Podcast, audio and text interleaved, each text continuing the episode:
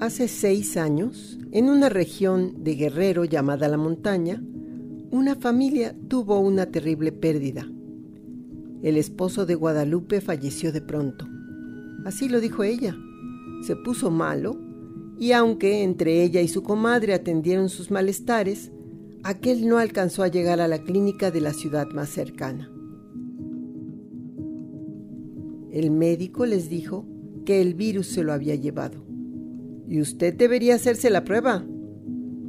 Un tubito de sangre después le dijeron que tenía VIH y la mandaron a su casa.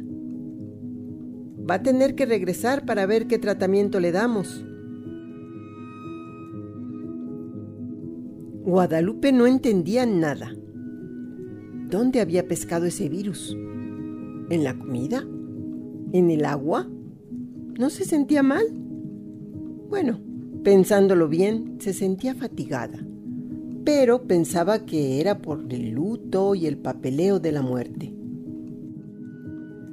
Un día, un vecino le contó que el VIH era el virus que tienen las personas que pecan. Pero su marido no era de esos, si ni siquiera ellos lo hacían. Nada más lo hacían cuando buscaban hijo. Lo platicó con su comadre que le recomendó dejar el tema por la paz. Lupe, si no te sientes mal, ni pierdas tu tiempo, te van a hacer gastar diokis en las medicinas. Guadalupe estuvo de acuerdo. Ahora que su esposo no estaba, los gastos tenían que ser cubiertos por ella. Y su comadre tenía razón, ni se sentía mal.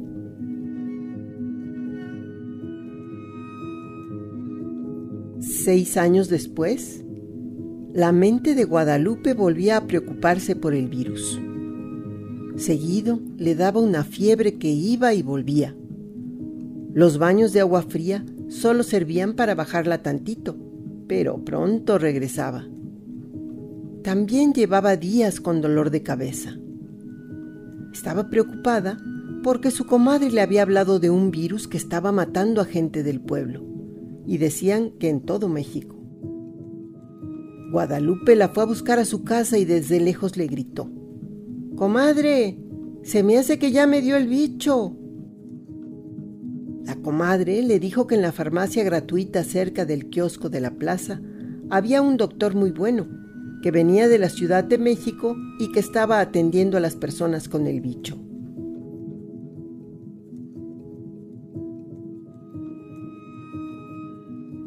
Del otro lado del país, en Sonora, Claudia veía las noticias. El presidente decía que la operación Chapultepec buscaba a médicas y médicos que pudieran irse a la Ciudad de México porque la crisis del COVID estaba saturando los hospitales. Se necesitaba de la solidaridad mexicana. Se apeló a los sentimientos de la nación. Claudia Llevaba semanas siguiendo la pandemia en los medios de comunicación. Sabía de su impacto. Esa misma noche compró un boleto de avión.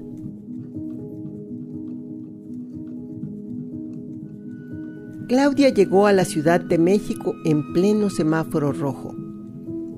Nunca había estado ahí, pero le impresionó ver una ciudad tan grande una ciudad famosamente sobrepoblada, completamente desierta. A Claudia le asignaron un hospital en la colonia Roma Sur, pero el cuartito que una amiga le había rentado estaba al sur de la ciudad. Su familia se preocupó cuando les contó que su ruta diaria sería tomar un pecero y 10 estaciones de metro para llegar al Centro Médico Nacional siglo XXI. Si no te contagian en el hospital, seguro te lo pegan en el camino, le dijo su hermana. Pues no le hace, respondió Claudia. Había estudiado medicina porque quería garantizar salud de calidad a cuantas personas pudiera. ¿Cómo no iba a responder al llamado? Afortunadamente, a Guadalupe le dijeron que no era COVID Probablemente era un resfriado común o que se andaba esforzando mucho últimamente. Ay, doctor, qué bueno. No quería tener otro virus. ¿Cuál otro virus, señora? Guadalupe le contó al doctor de la muerte de su esposo hacía seis años, que se había puesto muy malo bien rápido y que no lo había librado. Después le contó que a ella le habían sacado sangre y le habían dicho que tenía VIH, el virus del pecado. Pero pues ella nunca se sintió mal. El doctor, sorprendido de que Guadalupe no se hubiera tratado antes, teniendo ya un diagnóstico, le explicó lo que era el VIH. Le dijo que debido a la falta de tratamiento, probablemente la enfermedad había avanzado. Mm, necesita hacerse nuevos estudios, señora, para que le digan cómo debe tratarse.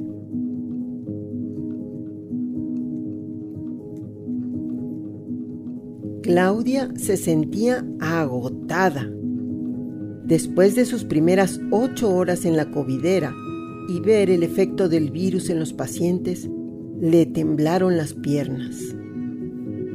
Se agarró al poste del metrobús para no caer con el traqueteo y cerró un segundo los ojos.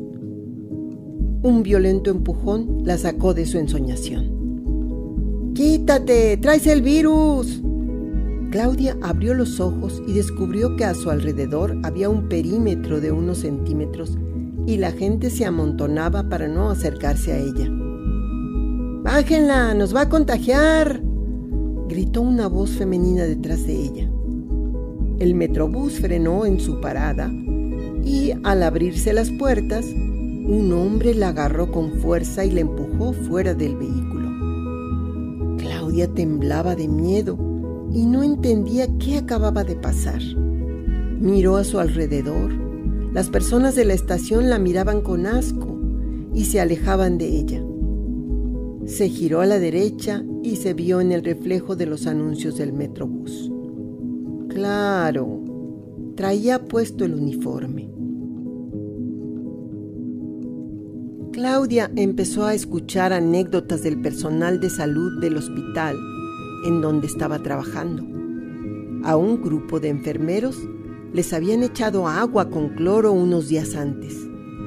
A una doctora le habían negado el acceso al transporte público de la parada cercana de su casa. Las cosas empeoraban. Subían los casos, ya no había camas disponibles, se necesitaban cada vez más tanques de oxígeno y todo comenzó a escasear el maldito desabasto. Faltaban caretas, jeringas, guantes, medicamentos, mascarillas y hasta manos profesionales. Así como aumentaban los retos dentro del hospital, aumentaba el acoso y el estigma allá fuera de esas cuatro paredes.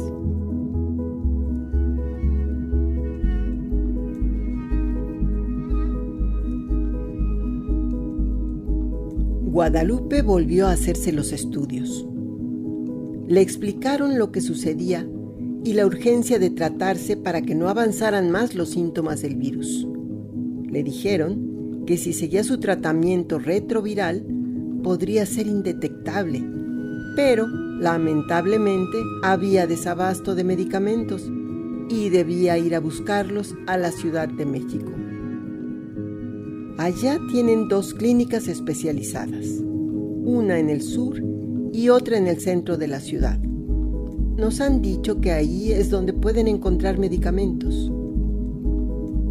Guadalupe ahora sí no tenía de otra. No quería acabar como su esposo y no quería dejar a sus hijos huérfanos. Así que entre ella y su comadre compraron el boleto de autobús hacia la central taxqueña. Para entonces, Claudia había visto pasar a tanta gente por las mismas camillas que a veces perdía la noción de a quién estaba tratando. Demasiados pacientes, demasiados expedientes que recordar y datos importantes que poder confundir. A veces tenía pesadillas que la despertaban en medio de la noche. Soñaba que confundía pacientes y se equivocaba con los tratamientos. Eran muchas horas seguidas de guardia. Eran muchas muertes, muchas familias rotas. Y pareciera que para todo el mundo los malos eran ellos, el personal de salud.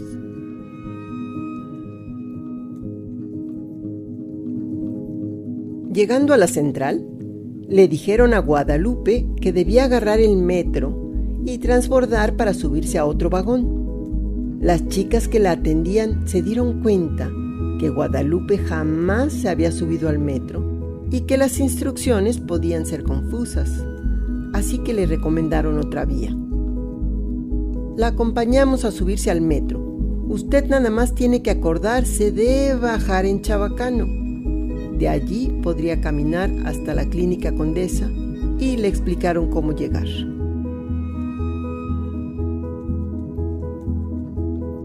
Claudia empezaba a acostumbrarse a que nadie se acercara a ella en el transporte público. En algún momento pensó en no salir en uniforme de su casa, pero quería cargar con orgullo todo el trabajo que el personal de salud estaba realizando para mitigar la pandemia. Por eso, cuando una mujer se acercó para preguntarle si la siguiente parada era Chabacano, se tardó unos segundos en contestar. Eh, sí, esta es la parada, le respondió a Guadalupe. ¿Y sabe cómo puedo llegar a la clínica Condesa? Me dijeron que puedo llegar caminando. Sí, sí. Si quiere caminamos juntas. Yo voy en esa dirección. En el camino, Guadalupe le contó a Claudia sobre su diagnóstico de VIH y que el doctor le había dicho que en la clínica Condesa Atendían a miles de personas que, como ella, necesitaban de medicamentos para poder luchar contra el virus que aún no tenía cura. Claudia no podía creer que Guadalupe hubiera viajado desde Guerrero solo para que le pudieran dar su medicamento. Pero claro, el desabasto era generalizado, no solo para la atención del COVID. Bueno, Guadalupe, se sigue todo derecho por esta calle y va a llegar a la clínica. En verdad, le deseo que encuentre el medicamento. No se abrazaron y cada quien siguió su camino.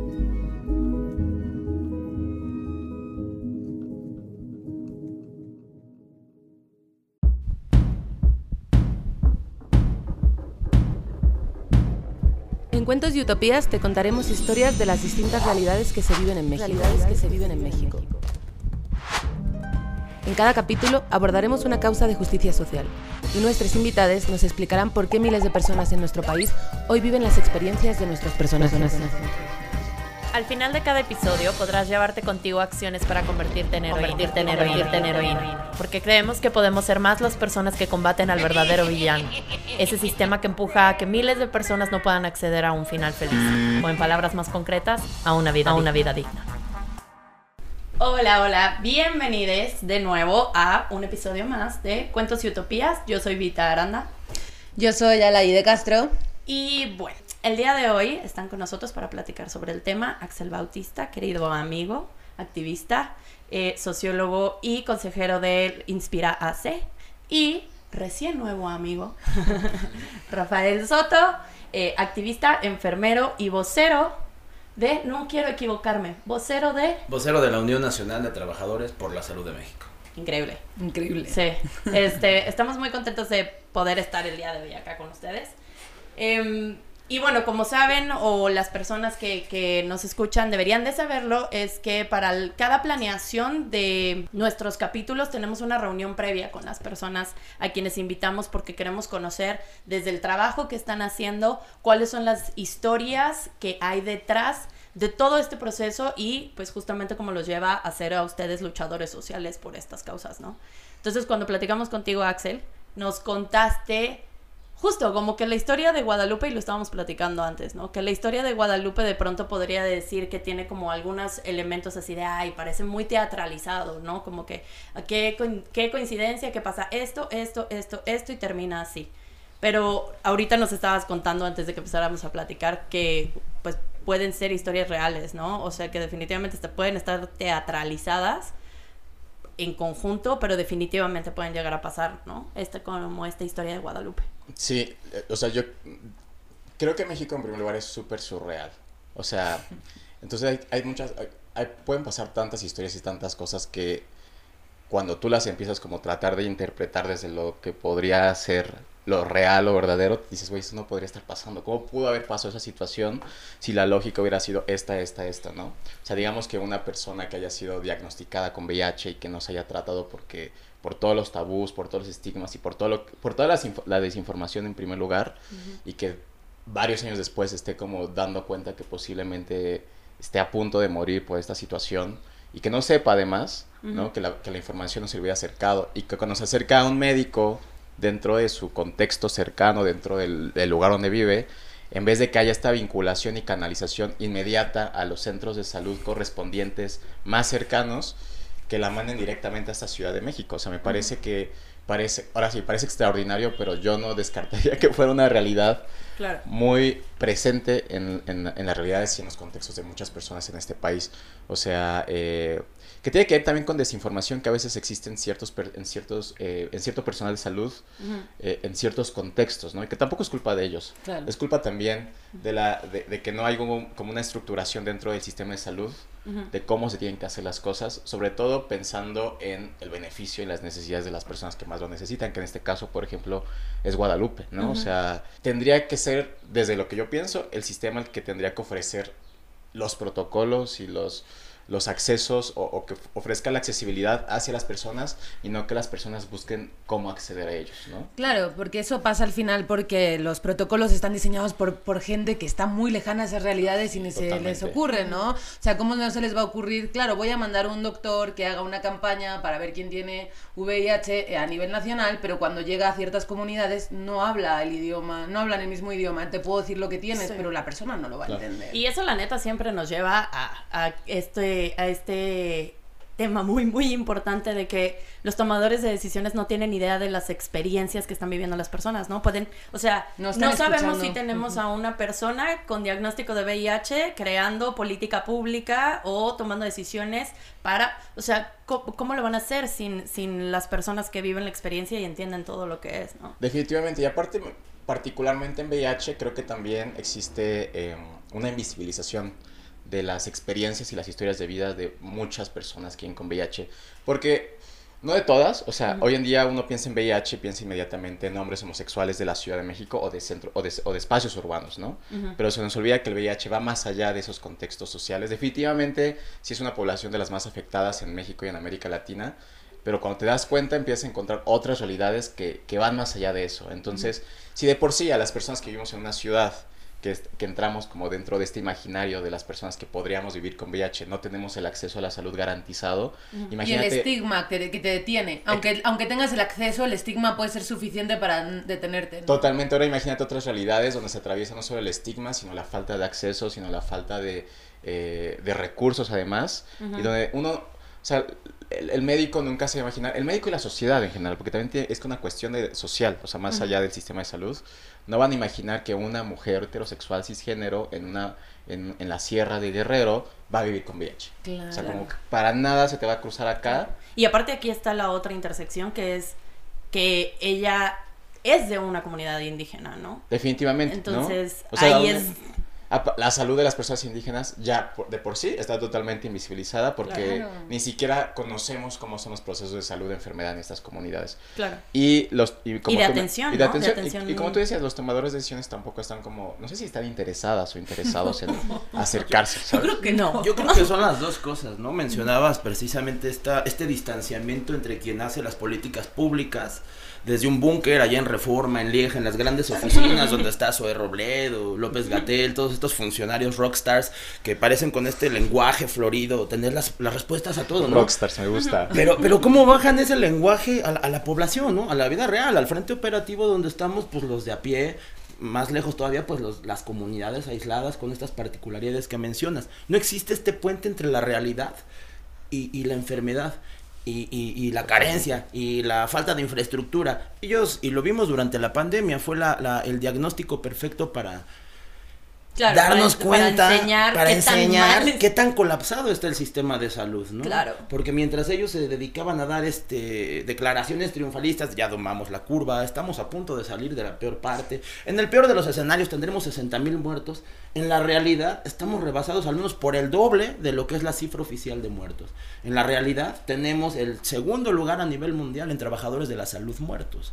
Ocupamos el lugar ochenta y tantos en cuanto a aplicación de pruebas. Entonces, ¿cómo te explicas que Gatel, SOE y el mismo ejecutivo estén repitiendo y repitiendo como si fuera un, este no sé, como si a, base de repetir una mentira mil veces fuera a ser una realidad, mientras tú ves las eh, eh infra, ¿no? La gente con sus tanques de oxígeno tratando de pues mantener viva a su familia, pero y entra otro tema, ¿no? También el tema socioeconómico, quien no tuvo billete para comprar oxígeno o una red para estar formado, hoy está muerto las camas vacías fueron solo un discurso. Sí, me, gusta justo lo que estás diciendo, porque, o sea, yo, por ejemplo, desde la sociología me encanta mucho discutir los temas de salud y enfermedad, y también desde la antropología en general. Mm. Mm, hay muchos enfoques desde donde se puede abordar eso, pero uno de, uno de los enfoques es eso, de cómo eh, la salud y la enfermedad están cruzadas por una intersección de clase e incluso de raza, o sea, como de, yo diría, bueno, de, de, raza sabiendo que las razas no existen, pero hablando de racialización, de o sea, racialización. creo que se entiende un poco a lo que voy explicando,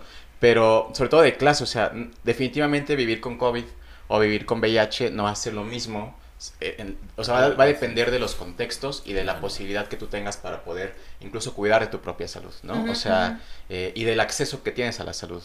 Eh, eh ayer, por ejemplo, hace poquito estábamos hablando en Inspira de un tema que se llama la indetectabilidad, que tiene que ver con esta idea de que cuando vives con VIH tomas tus medicamentos, controlas la reproducción del virus en tu cuerpo y por lo tanto no lo transmites, ¿no? Eso se llama ser indetectable. Pero a veces la, la indetectabilidad está totalmente condicionada por factores socioculturales. O sea, uno, la gente piensa como de tienes que tomarte la pastilla, ¿no? O es súper fácil comprarte un oxígeno para COVID, ¿no? O tienes que protegerte.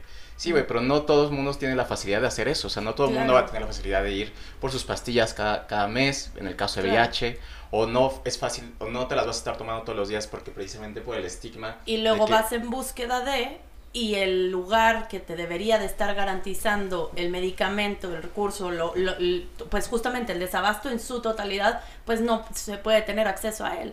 Entonces pones en riesgo a las personas justamente que están transitando alrededor de la ciudad para hacer una búsqueda porque le están diciendo ser responsable con tu salud y es como, ok, voy a intentarlo.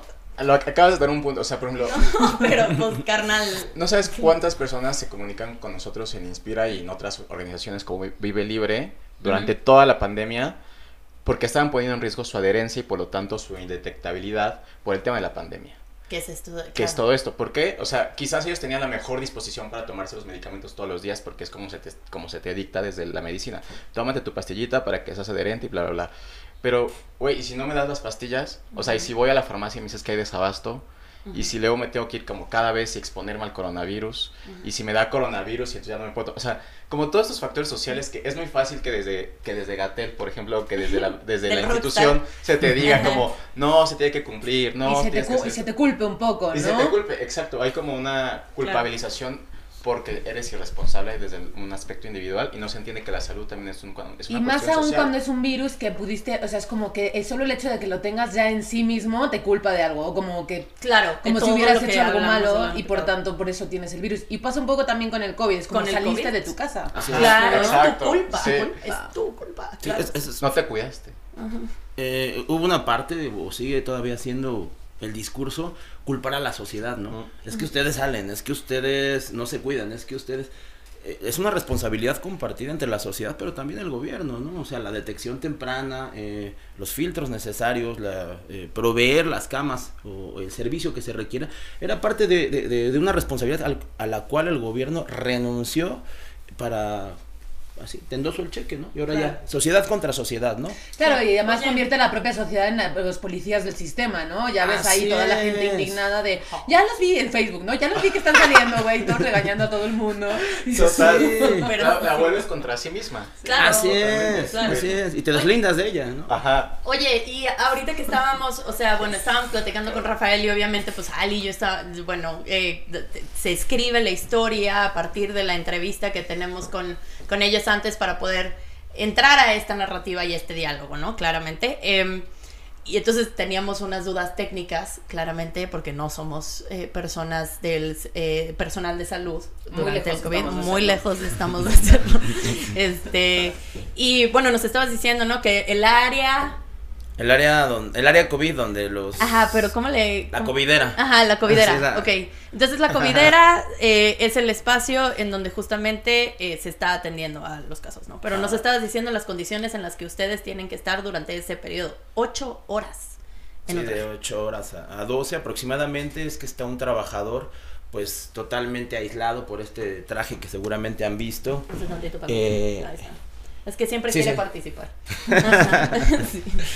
Este, no puedes ir al baño, no te puedes hidratar, eh, es, en verdad, eh, llega a ser desesperante, tan es así que muchos compañeros en la desesperación de quitárselo cuando se llegan a contagiar, es al momento de retirarlo, que ya no quieren saber nada, lo botan, no son cuidadosos en la forma, hay, hay una forma específica en la que se debe de enrollar para ser retirado, y ahí es donde se llegan a contagiar, ¿no? Claro. Eh, sí, sí, en verdad son eh, sometidos como a una prueba extrema de, de- de temperatura, de aguante, de ver tanta De muerte, humedad, ¿no? de presión. De humedad, presión, pero además yo creo que después de tantos meses ya es como más un factor psicológico, ¿no? Emocional, Totalmente. de ver tanta gente muerta, de ver a veces pues que tienes que llegar a, a tu casa y tener el pendiente de si vas a contagiar a tu familia, a tus hijos, eh, todo, todo lo que implica alrededor de y que más allá de lo que hemos visto y nuevamente regresando al rockstar, ¿no? muchos aplausos, muchas medallas, mucho eh, Mucha ONU. mucho ruido mediático, ¿no? Lo que se pedía eran pruebas, lo que se pedía era el reconocimiento del riesgo de trabajo eh, si, si te contagiabas, ¿no? Lo que se pedía eran los nombres y apellidos de nuestros muertos, cosa que no hicieron y nosotros los tuvimos que conseguir y ya los tenemos, por cierto, ¿no? Sí, claro, porque implica una responsabilidad del Estado, ¿no? Si tú te Claro. mueres, si tú te mueres y dejas una familia o unos niños huérfanos y ellos no dicen tu nombre, pues puede ser que ella tenga que pelear la, la mujer o sus hijos, un caso eh, complejo, ¿no? Ajá. Aparte, Oh pero si tú haces eh, públicos los 2.500 nombres que llevamos a este, a este momento de los muertos, es más posible que es más probable que digan, chin, ya, ya encontraron los nombres y pueden pelear juntos, ¿no? Claro, wow. Todo esto, Siempre, en cada capítulo salimos. Wow. Pero es que también ahí hay una racionalidad epidemiológica. O sea, creo que eso pasó con todas las Me epidemias. encanta cuando dices racionalidad. Pues es que, o sea, Epidemiológica. yo lo pensaba hace poquito y decía como, por ejemplo, en la lucha de VIH, justo también se, eh, eh, y creo que por ejemplo, el, otra, aunque no tiene que ver tanto con una cuestión epidemiológica, aunque sí un poco el tema de los feminicidios, por ejemplo, cuando alguien exige y dice como, es que estos no son números, son, Son nombres, nombres. son personas, son historias, o sea, detrás de esta persona que falleció de SIDA, detrás de esta chica que falleció por un, eh, que fue víctima de un feminicidio, hay una historia, ¿no? O sea, y detrás de esa historia hay un contexto social que la abandonó o que los abandonó en el caso de las personas que han fallecido por SIDA, que tiene que ver también con estigma, que tiene que ver con abandono institucional. Y sí que creo que ha sido una exigencia, ahorita que lo mencionas, de, de la propia sociedad, decir como no, o sea, no es No somos el número números. 5543, es Joaquín eh, Fernández. No sé qué, ¿sabes? Y ya cuando le empieza a poner nombre y apellido, entonces encuentras que las enfermedades no son simplemente unas cuestiones eh, químicas o biológicas, sino son Claro. procesos sociales que están Es matando que, a la es, es sociedad. que, vaya, como nos falta mucho humanizar Defi- sí, todo. O sea, hasta las mismas instituciones, lo que estamos viendo aquí en este espacio es como la, la sociedad civil o las organizaciones de sociedad civil están conformadas por personas a quienes les atraviesa algo o se involucran en algo y hacen una lucha para intentar proponer soluciones. Las instituciones grandes que también pueden, mm, que señalamos como los enemigos y estamos diciendo es que estás quedando bien mal, también hay luchadores dentro de Dentro ellos y que están y que están visibilizando y viendo también para ver cómo se mejoran las condiciones dentro, ¿no? Me parece que, que, que justo este es, este es lo que más nos gusta de Sí. este podcast, que es como, es que no hay, no hay villanos y no hay heroínas, más bien todos estamos siendo recontra arrastrados por el, un villano, ¿no? Y ese villano sí se puede... El villano, o sea, yo creo que el villano por ejemplo, podríamos decir Gatel, ¿no? Que de alguna manera, o, pero no, El es, no es, exacto, es el, sistema. de o sea, que- sí, no, no. O sea, ¿cómo es- va a caer en una responsabilidad? O sea, No. también hasta, o sea, bueno, sí. Acabo de nombrar el humanizar las cosas, entonces no estoy justificando a Gotel en ninguna forma, pero también puedo decir, es un ser humano común y corriente, o sea, somos, somos personas, por ¿cómo sus vamos a mismos saber? historias. Es como, como cuando, Sí. en creo que hace poquito, no, ¿Quién no recuerdo quién me contó que que, vivir que- esto? que, que había tenido alguien de su familia COVID y que en algún momento fueron, llegaron a ir al hospital y en algún momento, no sé si les dieron un alta antes de tiempo, no recuerdo si les dijeron nada más como ahorita, no, el caso es que el familiar falleció por una negligencia médica. Y entonces esta persona estaba muy enojada con los médicos, ¿no? Y entonces, después de todo esto, yo me quedo pensando como de, güey, o sea, no sabemos quién era ese médico y es- o esa médica. O sea, a lo mejor esa médica llevaba horas en una, en una cosa metida allí y después tuvo que ver a no sé quién y después no sé cuánto y cuando llegó con esta persona no estaba pensando claramente, se le, se le cruzó otra cosa por la... O sea, somos humanos, no somos robots, no podemos ser perfectos en lo que estamos haciendo. Si el sistema no te, no te provee de la capa, de, de las, ¿no? De como que de un contexto para que tú puedas trabajar bien, tus propios fallos, no, o sea, ni siquiera podemos decir que sean enteramente una negligencia médica, es una Sí, sí, negligencia sí. del sistema. Claro, no totalmente. Oigan, y entonces hablemos de desabasto en dos frentes, ¿no? O sea, justamente en el, en el contexto de la pandemia, pero también el desabasto de medicamentos de, eh, de retrovirales ha sido de mucho tiempo, ¿no? Y justamente lo estaban platicando antes de que entráramos y dijimos, pausa, hay que llevar esto al episodio. Eh, lo que decían de, se le ha quitado interés a un número de diagnósticos en materia presupuestal, por lo tanto hay desabasto antes de la pandemia en diferentes cosas, tiene un efecto importante en las vidas de las personas. eh, y entonces me gustaría que, empezáramos a platicar de eso. ¿Qué onda con el desabasto a, a diagnósticos particulares, ¿no? Como el cáncer, como lo que estabas diciendo de eh, neurodiversidades, como el VIH, etcétera. En efecto, eh, hablar de, de la salud en términos de presupuesto, pues puede sonar frío, pero es la realidad, ¿no? O sea, el billete es vida y quitarlo, pues quita vida o quita bienestar. Eh, no, no, qué decir de VIH, qué decir de cáncer, pero no son los únicos. Eh, existe un cuadro básico o existía un cuadro básico que ha venido disminuyendo año con año porque los recortes aplican normalmente a donde es menos visible, ¿no? Y a veces los que se mueren, pues ya dejan de ser visibles, salen de cuadro y entonces es como, es un lugar donde se puede aplicar los cortes y pues ya no hay quien Claro, nadie se proteste, ¿no? queja. Claro, ¿cómo te vas a quejar si ya te moriste, no? Ajá. Un ejemplo muy... Un ejemplo muy sencillo eh, podría ser la diabetes, ¿no? Algunos de los tratamientos para la diabetes, las insulinas, se, se usan distintos tipos de insulina para tratarla. eh, normalmente es, bueno, son distintos tipos, ¿no? Dos de las más elementales ya salieron.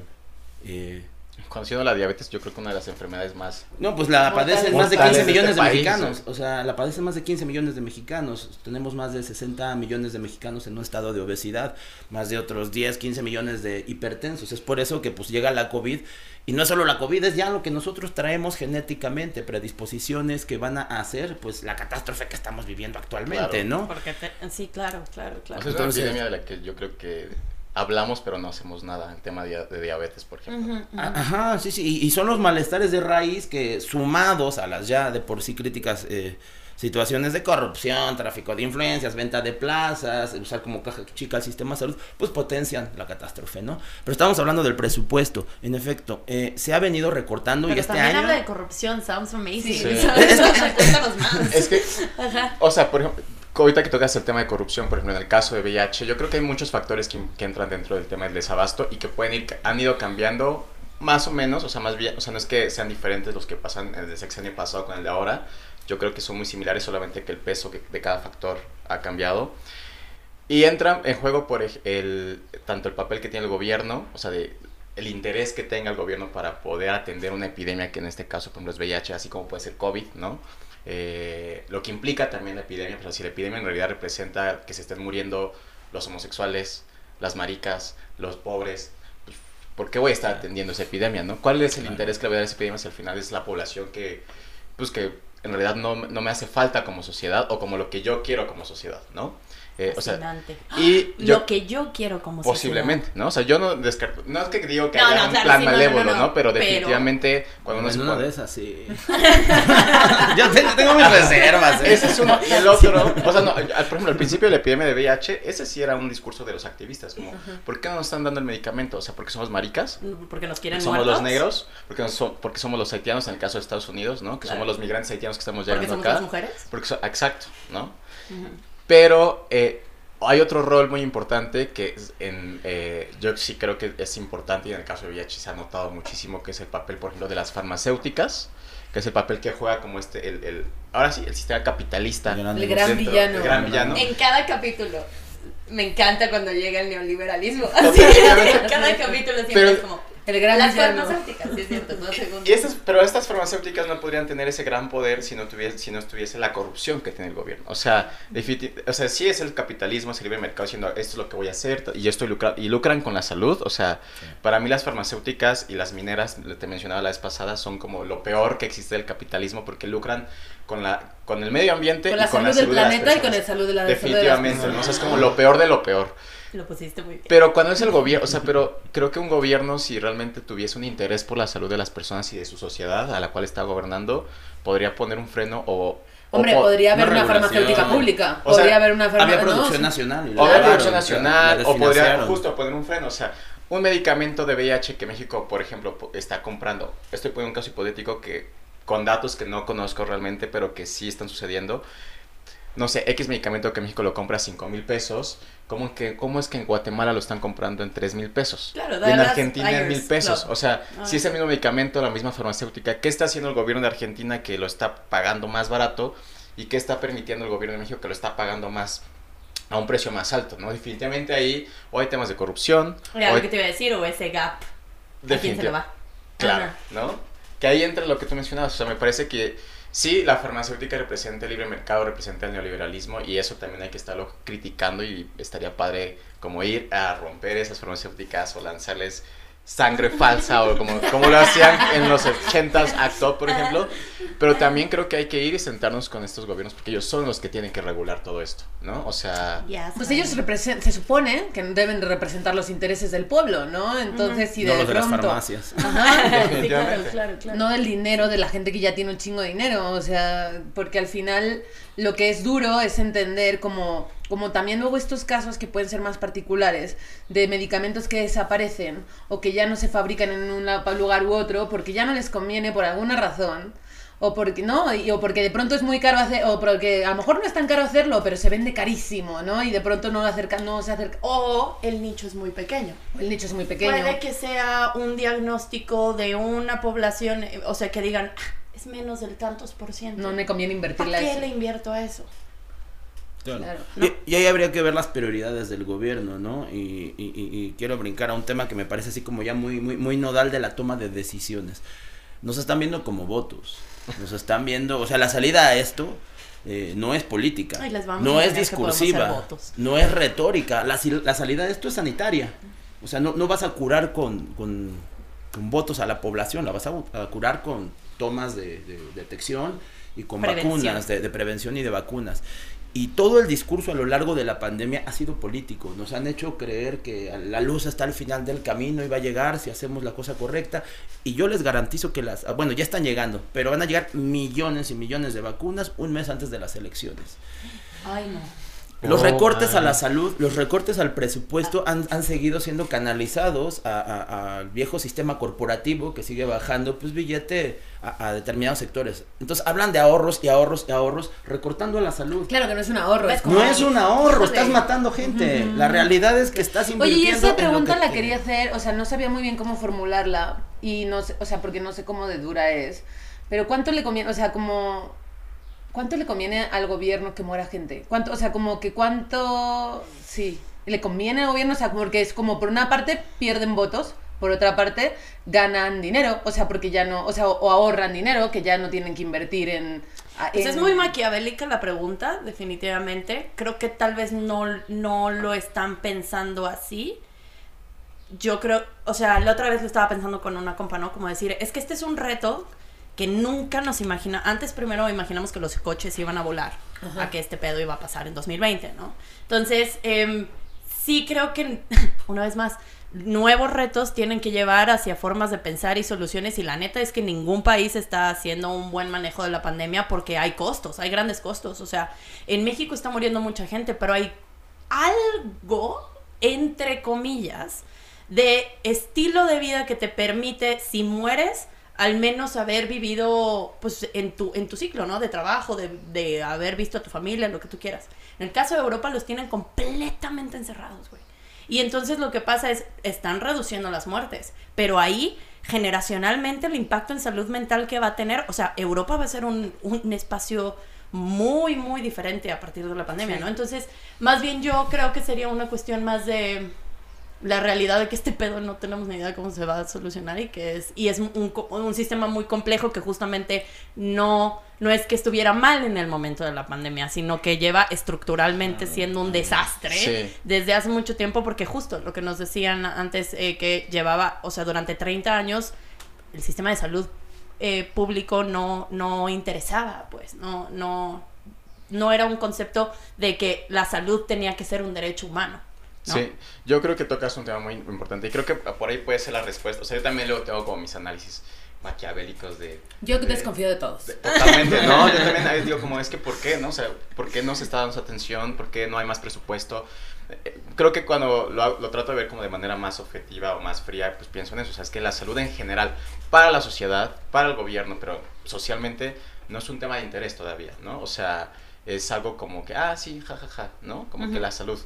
Y creo que apenas estamos viendo las consecuencias incluso económicas de no atender la salud de la población, ¿no? y, pero es muy raro. y hasta ahí les importó, les empezó a importar. Y es muy raro porque también esta importancia de la salud desde un enfoque económico también lleva como 100 años a nivel histórico, estoy hablando de la historia universal, o sea, eh, ha sido poco, muy paulatino como la sociedad en general se ha dado cuenta de que atender la salud tiene repercusiones y beneficios. Es que se eh, creía que era algo que tenías que atender tú. Claro, la, salud era privada en el sentido de tú toma decisiones que te hagan no estar enfermo, entre comillas, hasta que fue como hay un montón de decisiones que se toman que no es, son mi culpa, como que en la canasta básica haya coca, que me llevan a un estado de salud crítico porque no hubo prevención y entonces llevan a todos estos fenómenos, ¿no? Claro, sí, no, ha sido, y ha sido un proceso muy, o sea, muy, muy paulatino, o sea, en Europa, por ejemplo, las epidemias antes que pasaban de, de, cólera o de sífilis o lo que, lo que hubiesen, estoy hablando hace 100, 150 años, eh, pues no se les daba la importancia porque era como, ah, bueno, sí, se están muriendo las pues que las personas nos atiendan, fue hasta que hubo una como formulación distinta de lo que, lo que implicaba la higiene pública, la salud pública, que se dijo, no, a ver, el gobierno tiene que entrar y entonces si el Sena en, Fran en París está sucio y está contaminado y la gente está tomando agua de ahí, pues tendremos que reformar el sistema de drenaje y no tendría por qué eh, salir al Sena, tendría que salir a otros lugares. O sea, fue hasta que hubo este como interés, pero así, imagínate, eso fue hace 100, 100, años, 150 años en Europa. O sea, la salud pública en México también ha ido como muy poco a poco creciendo. Entonces, yo sí creo que todavía falta muchísimo por, por, por, por entender la salud desde otro enfoque, la salud pública específicamente, eh, pero creo que eh, la pandemia nos va a permitir ver eso. Lo que a mí me parece un poco raro es que por ejemplo, la pandemia de VIH lleva 35 años en México, 40 casi, ¿no? Tuvimos la influenza en el 2008-2009. O sea, yo creo que sí ya había aprendizajes muy fuertes que México pudo haber tenido. No, o sea, no estoy diciendo que eso iba a ayudar a que la epidemia de hoy en día... Pero hubo desinterés de quién. Desinterés, o sea... Eh, de sistemas, de procesos, ¿no? De tomadores de decisiones. Si tú empiezas a buscar soluciones a una pandemia hace 30 años y más o menos con tus fallas y con no, ya vas a tener un camino andado para que cuando llegue otra pandemia ya, sepas, bueno, por allí no era. Igual por aquí tampoco, pero ya sabemos que por ahí no era, ¿no? Totalmente, o sea, como toda esta, esta crítica que se ha hecho como las desigualdades, a la falta de acceso al sistema de salud, que se ha hecho desde activistas de VIH, que se, que se ha hecho desde activistas y organizaciones de cáncer y otras enfermedades, llevamos como 20 años, 15, 25 años hablando de estos temas y nunca se ha puesto atención y entonces ya llega una pandemia de la magnitud como fue la del coronavirus y es apenas cuando te estás dando cuenta que sí pudiste haber hecho ciertas cosas. Digamos, no es culpa de este sexenio definitivamente porque es una cuestión como de sistema, ¿no? Pero habla mucho de cómo eh, la sociedad ha venido actuando, pero las instituciones han venido como, como no escuchando. Y cuando pasan estas cosas, pues ni siquiera, o sea, pues se rompe y se, da- y se destroza y entonces te das cuenta que ya había fallas ahí que ahora para solventarlas necesitas muchísimo más tiempo, muchísimo más dinero, muchísima más energía y definitivamente también interés colaboración. político y colaboración. voluntades, colaboración, tal, o sea, como que siento que sí, ahorita estabas hablando y yo así tripeando, ¿no? De decir, claro, porque es que el coronavirus agarró parejo. a- de forma global y a todas las personas, ¿no? Obviamente quienes están en riesgo era lo que decías, ¿no? De eh, las personas que pudieron o no comprar el tanque de gas se la vieron entre la muerte y el poder vivir, ¿no? Entonces, claro, hay un efecto importante, pero de que ha contagiado a personas en todos los espacios, ha contagiado a personas en todos los espacios, países, A ver, ¿cuánto territorios, cuesta un tanque de gas ahorita? El tanque de gas De está... la premium me la ganaste, porque te iba a decir, la premium acaba de subir dos pesos. Nada más que si te pones un tanque de esos vas a morir muy De probablemente. oxígeno, bueno. Tanque de oxígeno en la fase más crítica de la pandemia, es decir, eh, a mediados de enero, lo compré en 35 mil pesos. Un, ¿Qué? con- un concentrador lo compré en ¿Eso cuánto te 32 mil pesos. Un tanque No. de oxígeno te dura a la velocidad a la que lo tienes que estar pasando para una persona que tiene 75 de saturación, dos días. O sea, ¿Qué? en lo que tu persona conectada al oxígeno, en verdad, en verdad, es, es para que dimensionen o vean la, la magnitud de lo que implicaba estar vivo o estar muerto. Si tú no tenías dos de estos o tres de estos eh, y mandabas a No tu familia a formarse en lo que sacaba uno, ya se lo estaba acabando tu enfermo y tenías a otro formado. O sea, era gente- tener gente formada todo el día y con un Didi mandabas el tanque y te lo volvían a tener. Si no podías hacer esto, te morías. Pero ahora, no es nada más poderlo hacer, es tener billete. Pa' pronto, ¿cuál es la diferencia entre estar vivo o estar muerto en esta pandemia? Tener billete. Si no tienes dinero, te quedas en tu cama esperando a que, porque eh, no sé si han escuchado el término hipoxia feliz. No. No. Es un, es una, es un síntoma clásico de, de- de- del COVID que implica que normalmente cuando a ti te baja la, la- el, el oxígeno, vas a empezar a sentirte cansado, te va a doler la cabeza, te vas a marear, so- es, es como muy evidente. En el caso del COVID no, se llama hipoxia feliz porque vas perdiendo la saturación de tu oxígeno y dices, pues sí me siento cansado, pero Por eso puedo- los oxímetros son importantes. es correcto. Y por eso la gente llegaba después de Tengo cinco miedo. o seis días de haber tenido hipoxia. Imagínate haber estado funcionando con el 60% de lo que normalmente le envías. Pues ya tu, tu cerebro desoxigenó 3, 4 días.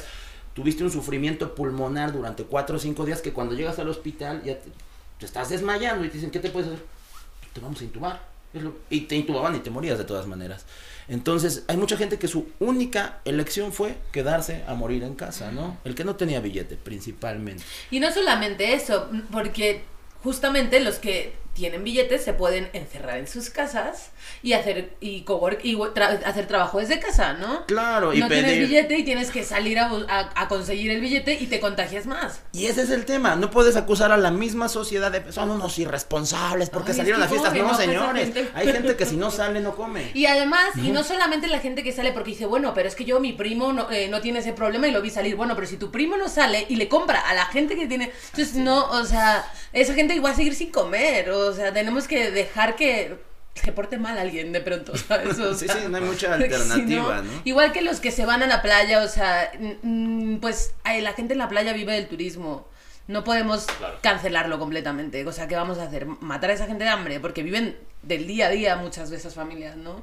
y, y pues ya, pues sí, te, te da envidia que se fue a un Acapulco, pues chica, te, te aguantas la envidia, pero la gente tiene que comer.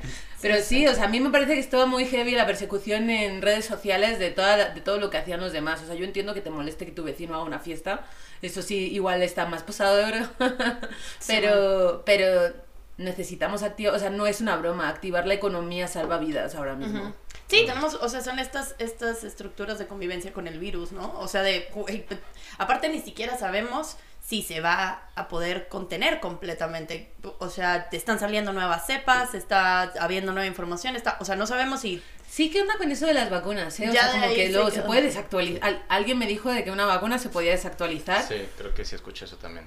¿Cómo No está saben? Eh, eh, se está estudiando apenas, eh, es una vacuna que se sacó en un tiempo récord, a cualquier Sí. otra vacuna, por ejemplo, pues, la del VIH lleva 30 años y no existe No, todavía. la el del ébola lleva 45 y pues no han tenido el interés ¿La del para cuál, meterle cuál, cuál, ébola, La del ébola. ébola. Ah. ébola y en África pues no les interesa Pues es controlarla, África. ¿no? Claro, es África, No. ¿no? Claro, Claro, gente sí, sí, edad, población. Solo cuando llegaba, cuando, cuando saltó a Europa hace como cuántos Es Seis, verdad. En ese momento hubo un esfuerzo. Me acuerdo del terror, porque yo vivía en ese lado en ese momento. Me acuerdo del Creo que como siete años. Claro. Sí, quizá un poquito, bueno, no sé, soy malísima con el, Como el tiempo, 14, pero sí. 16. Sí, y aparte también es lo mismo, ¿no? Porque tenga que haber una responsabilidad internacional para poder atender cosas locales es bastante complicado, ¿no? Porque también, o sea, eh, África puede tener a las personas que, este, o sea, más bien tiene a las personas y puede llegar a tener, eh, tiene la tecnología y tiene todo para que entonces estén atendiendo desde ahí las cosas que les están pasando ahí, ¿no? Porque tiene que haber una responsabilidad internacional para que algo localmente se pueda atender o no se pueda atender. O sea, La Claro. presión social. Eh, eh, pero, además, esto nos habla de, de cómo se vinculan distintos factores para el interés o no del capitalismo por salvar vidas. Por ejemplo, tenemos pues el capitalismo, la vida normal del capitalismo, tenemos eh, la vida normal de África, tenemos la vida normal del COVID. Eh, el sistema de salud está anclado en, en- en factores de producción.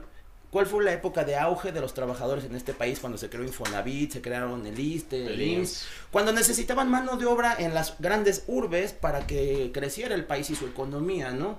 Después de esto vino una época de declive, fuimos mucho más mexicanos y se eh, abarató la mano de obra. ¿A dónde nos llevó esto? Pues ahora nos sobran un chingo, ¿no?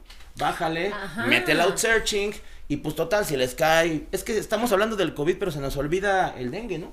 Se nos olvidan Dengue. cantidad de enfermedades que llegan año con a chikungunya, por ejemplo, que por cierto Nayarit, Jalisco el año pasado tuvieron unas plagas y nadie las escuchó, no era noticia. ¿Por qué? Porque no ponían en riesgo el factor de mano de obra, el trabajo. Una vez pronto, más, algo somos manos de obra, mano de obra No barata y reemplazable. Y eso lo estamos viviendo ahorita en el sector salud más que en ningún lado. Para enfrentar esta crisis se contrataron más de 70 mil trabajadores, héroes, así, con Claro. medallas, Héroes, pero luego les echaban agua con cloro, ¿no? En la- Pero además ya los están arrojando a la calle. O sea, O sea, estos ya- héroes sirvieron para afrontar la crisis en su fase más crítica, pero estaban bajo un esquema de temporalidad donde firmaban contratos por tres meses. Hoy, que está pasando la crisis, ¿qué creen que les pasó a esos héroes? Con todos sus aplausos se van a la calle. Pero además si se murieron, si se contagiaron, si se enfermaron en ese periodo de contrato, pero cuando se dieron cuenta ya no tenían contrato, tenemos casos documentados de gente que se va a la calle sin nada, o más bien se va al cementerio sin nada.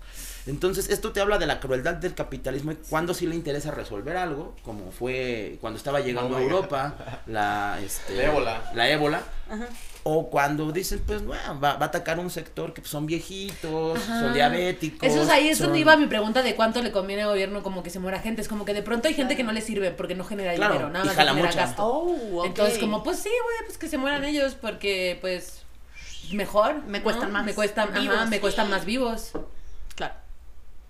Claro. Dios mío. Ok. Este. Bueno, regresando. no, hay que, hay que intentar entonces pasarlo a. ¿Qué, ¿Qué podemos podemos hacer?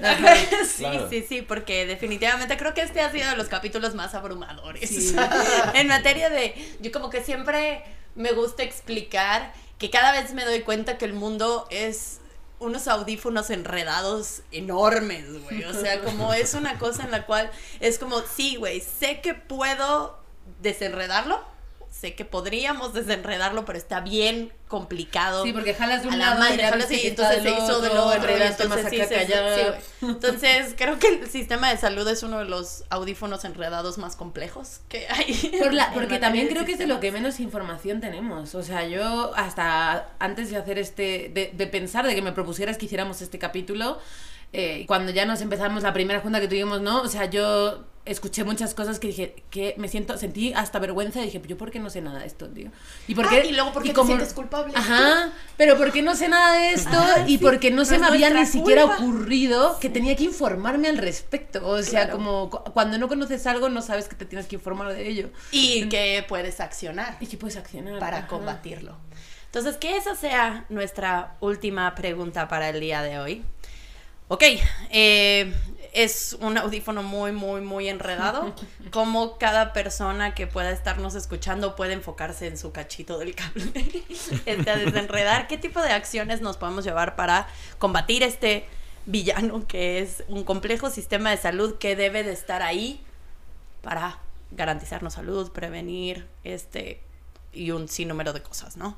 Em, ¿Qué opinas, Rafa? ¿Cuáles son las acciones que podemos hacer las personas ciudadanas? Eh, cañón. Pero mira, me iría yo por dos cosas así elementales. Una, la corrupción, eh, que ha sido el discurso por forever, pero lo sigue siendo. La realidad es que mientras sigamos estando eh, a expensas del capital farmacéutico de, de las grandes laboratorios, eh, las licitaciones entre compadres, nunca va a alcanzar, no va a haber dinero que alcance, porque se sigue usando para, para, para el saqueo, ¿no? Para, para el robo. Entonces, eso sería una auditorías al IMSS, al ISTE, a salubridad, a, a las plantillas de médicos y enfermeros, que por cierto ocupamos de los últimos lugares en la OCDE en cuanto a promedio de cama, este, enfermo, de médico, eh, derechohabiente. Entonces, eso, ¿no? Auditorías. Por el otro lado, medicina preventiva, ¿no?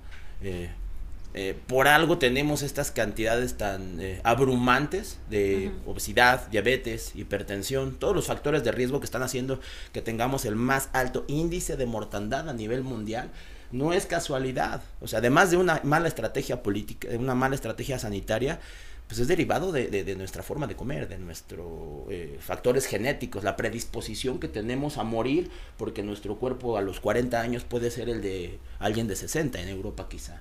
Entonces, eh, y esto solo va a ser pues cuando eduquemos a la población, eh, generemos prevención en vez de llegar a curar a alguien que ya está en su fase terminal, ¿no? Claro, okay. tenemos que Oye, exigir, por tanto, a nuestros representantes políticos claro, que, legislación. que, que les busquen, no, como que busquen soluciones a la corrupción y que generen políticas de prevención. Uh -huh. Es correcto. Sí. Que sean incorruptibles. Oye, y, y aparte también otra cosa, se me ocurrió.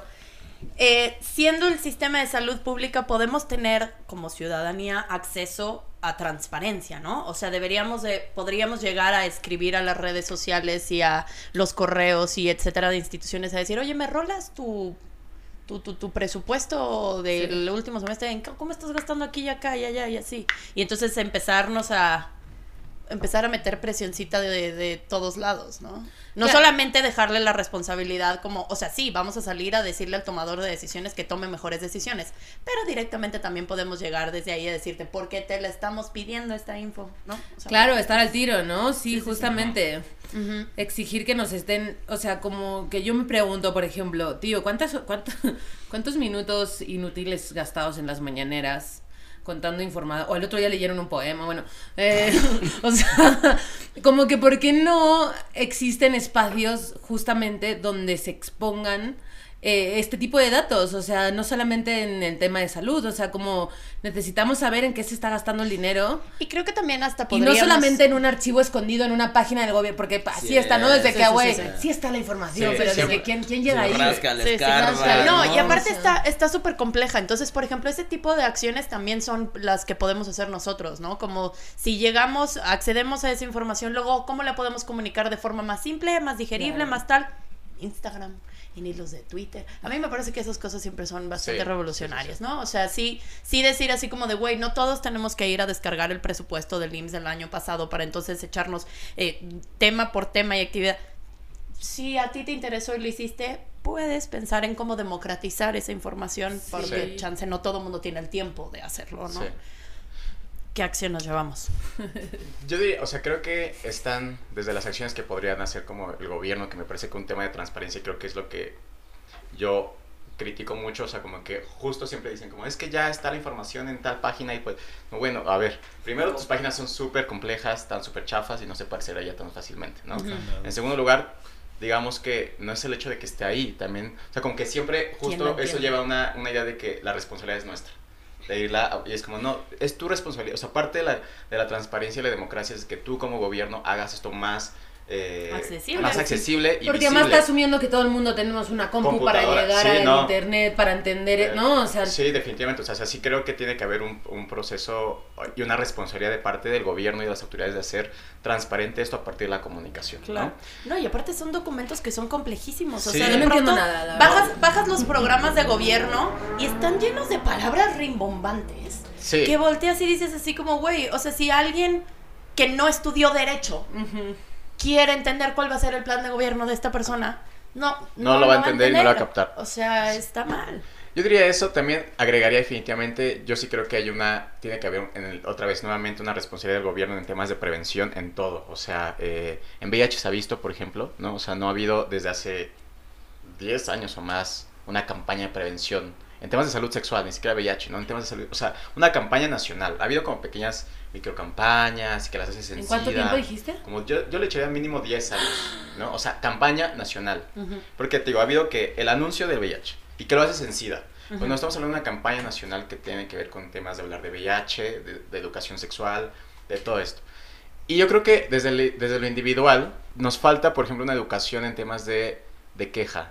O sea, creo que como personas individuales, como, como ciudadanos, sobre todo ciudadanas, ciudadanes, creo que tenemos que tomar, eh, hacer propio ese derecho que tenemos, como de poder quejarnos y no tener miedo y decir, ok, si el IMSS me hizo esto y no, o no me está entregando los medicamentos, ir y meter la queja, tanto con la institución como con derechos humanos, por ejemplo. ¿no? Estoy O pensando sea, que también se puede, esto que acabamos de hacer, de, de decir lo que tenemos que exigir, también lo, nos lo podemos exigir a nosotras mismos. Porque, porque lo que acabas de decir tiene mucho sentido. Yo no me voy a quejar hasta que no me pase algo. Sí. Entonces, ¿por qué no, antes de que te pase algo, prevención? Quéjate antes, amigo. ¿No? O sea, eh, analiza qué no tienes y qué te va a faltar cuando no lo tengas. Y quéjate antes de que no lo tengas para que no nos tengamos que esperar a que nos pase. Y aparte que no se queja, y así no solamente se queja el nicho que le atraviesa, Claro. y entonces son Todos más somos personas solidarios. quienes Sí, se... eso. Porque entonces, por ejemplo, si yo no tengo VIH, quiere decir que No tengo que ir a, a- no es mi a la responsabilidad para que- de... Sí. Efectivamente. Y creo que el último punto yo diría como que también tendría que haber eh, de parte, o sea, de ya o- o- nuevamente de. Estoy hablando de una acción que podemos hacer como Eh, Creo que podemos decir acción colaborativa, ¿no? Colectiva. Sí, acción eso colectiva. y como mm, em- yo creo que tiene que empezar desde la empatía que, tener- Claro. que tenemos que tener las personas respecto, por ejemplo, a los movimientos sociales de activistas o activismos que en temas de salud, ¿no? Porque digamos que a veces está esta actitud de, ay, sí, pero es que son las personas con VIH o las personas con cáncer que están ahí manifestándose, pero manifestándose, pero a mí no me toca, a mí no me importa, es como, no, sí te toca.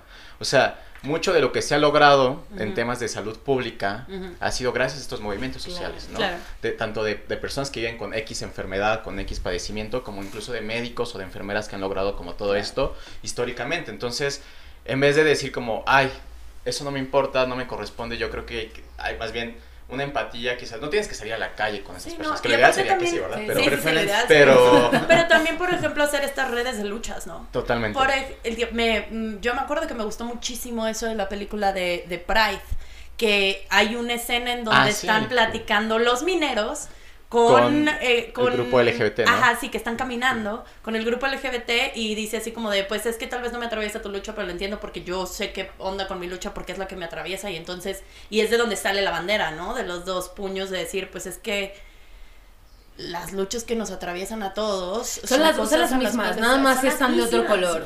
Y sería absurdo que no pidiéramos que son las mismas y que probablemente no haya un solo ser humano en el mundo al que no le atraviese alguna. Claro. Es como identifica la tuya, va a empezar, porque a lo mejor no la, no la topaste, porque de pronto la gente no y topa. hermánate con las otras. Sí, hermánate con las Eso, demás, sí. efectivamente, porque te conviene que también los demás se, se, se hermanen con la tuya.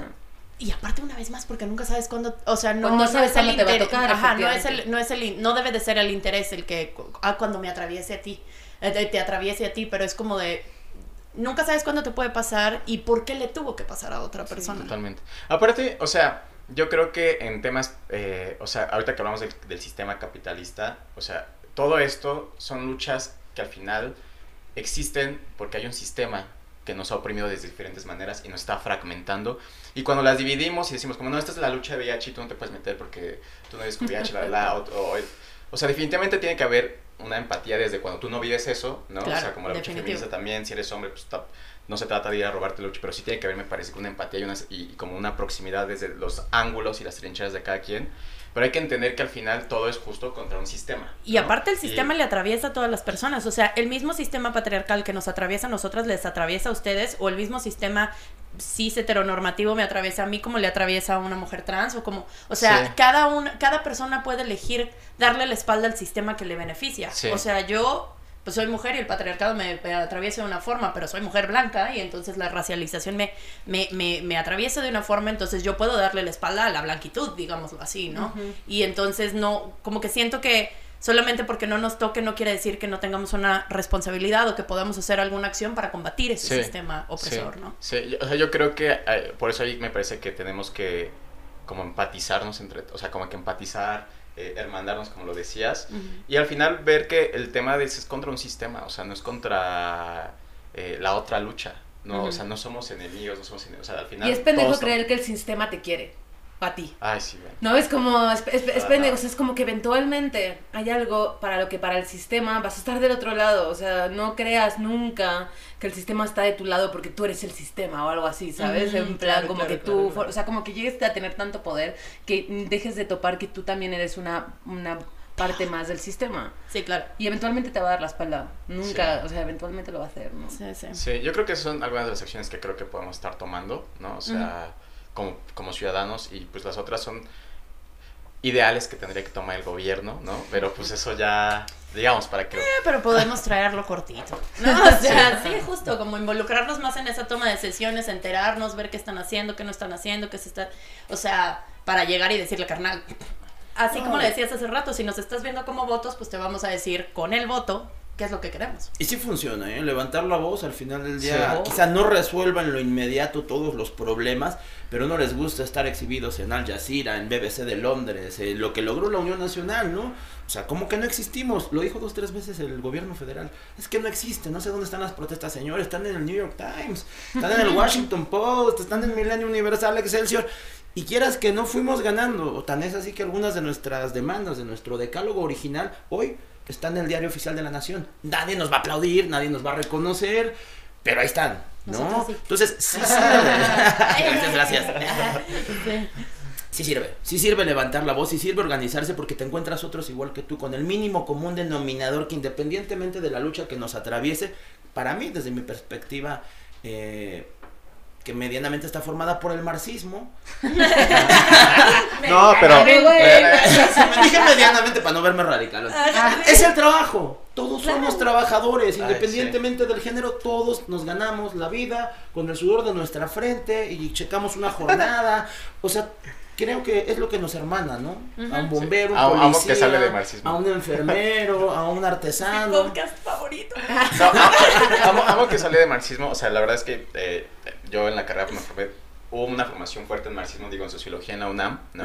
Obviamente ya no era, ya es muy diferente la formación actual de marxismo a como era en los 80s o los 90s en la misma universidad no estamos en Estados Unidos definitivamente donde hablar de Marx es como... ¿No? Qué bueno que en México estamos en otra situación. Pero... Y aunque yo tengo muchas posturas a veces como muy como en contra de ciertos posicionamientos marxistas, más de los marxistas que del marxismo.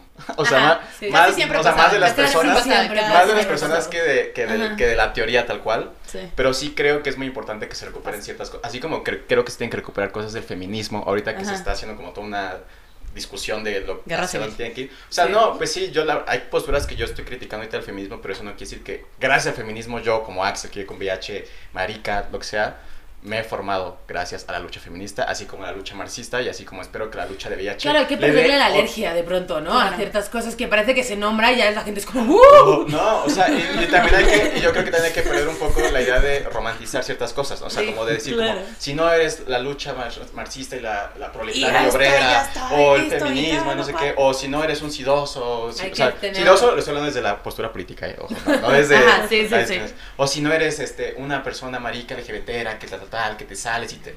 O sea, no, justo hay que mandarnos y al final, en este caso, en el tema de salud, eh, a todos nos va a afectar. O sea, hace poco nos preguntaban como, ¿cómo crees que el tema de la, la, desigualdad de género afecta, se cruza con, la, con los problemas de salud? Pues digo, muchísima. O sea, porque en el, tema de, en el tema de, o sea, en el tema de, en el tema de mujeres, o sea, las mujeres, si de por sí, si lo, como decíamos, el tema de clase, es, atraviesa muchísimo las desigualdades de salud, Claro. el tema de género también. O sea, imagínate una mujer, el caso de Guadalupe, ¿no? Del cuento. Una mujer en la montaña Que indígena. de dónde sacó el VIH, VIH. ¿no? O sea, estamos viendo un tema de clase, un tema de racialización, un tema de origen étnico, pero un tema de género definitivamente. claro. Y esas cosas tenemos que tomarlas en cuenta. Ay, qué feliz estoy con este episodio, en Y verdad. Qué triste que ya se terminó. Ajá, sí, este, para ustedes, compañeros, porque nos vamos a quedar aquí con... Ah, Este, eh, pues nada, muchísimas gracias, en verdad, sobre todo ah, agradecer a Utópicas, porque eh, Ali y yo ya teníamos como... Yo llevaba años queriendo hacer un podcast, años, pero, pero como que no sabíamos de qué forma se podía aterrizar, de qué forma se podía materializar y estas conversaciones son las que siempre tenemos, o sea, hasta Axel no me va a, permit- a permitir mentir, ¿no? Como que en la casa echando chela podemos, todo el tiempo vamos a estar hablando de esto, ¿no? Pero justo como gracias Utópicas por darnos el espacio para poder compartir esto con más personas. Eh, gracias Ali por ser mi partner in crime para Gracias, poder Vita. hacer esto. Pero eh, bueno, nada más para terminar, eh, esperemos que estén siguiéndonos en arroba cuentos y utopías en todas partes. Eh, les esperamos en el siguiente episodio. Yo soy Vita Aranda. ¿Y tu arroba? A es arroba Vita Aranda. Y no, pues los invitados primero, por favor. ¿Dónde los podemos encontrar? ¿Dónde los pueden encontrar? Eh, Rafael Soto, eh, apenas estoy innovando en este rollo del Twitter, soy un rockstar del Facebook, pero un desconocido del Twitter, tan es así que apenas me lo estoy aprendi- aprendiendo, pero es arroba Rafael Soto MX, por favor síganme, me urgen seguidores porque nada más todos están en Facebook, no sé cómo traérmelos. Increíble. Eh, pues yo estoy en Twitter y en Instagram como arroba Axel R. Bautista, entonces por ahí ando hablando de SIDA, de VIH, de racialización, de antirracismo, de marxismo a veces también, la verdad es que amo mucho el marxismo también, y de todo, o sea, la verdad es que, y de tonterías también, ¿no? Entonces, este, por ahí ando. Yo soy arroba Jules Florencia en Instagram y en Twitter soy arroba Ali Loles. Y ya. Nah. Y bueno, eh, arroba Arroba U-utópica, U-utópicas, U-tópicas MX para seguir a las maravillosas chicas de Utópicas. y les vemos en el siguiente episodio. Muchas gracias. Esto fue Cuentos y Utopías.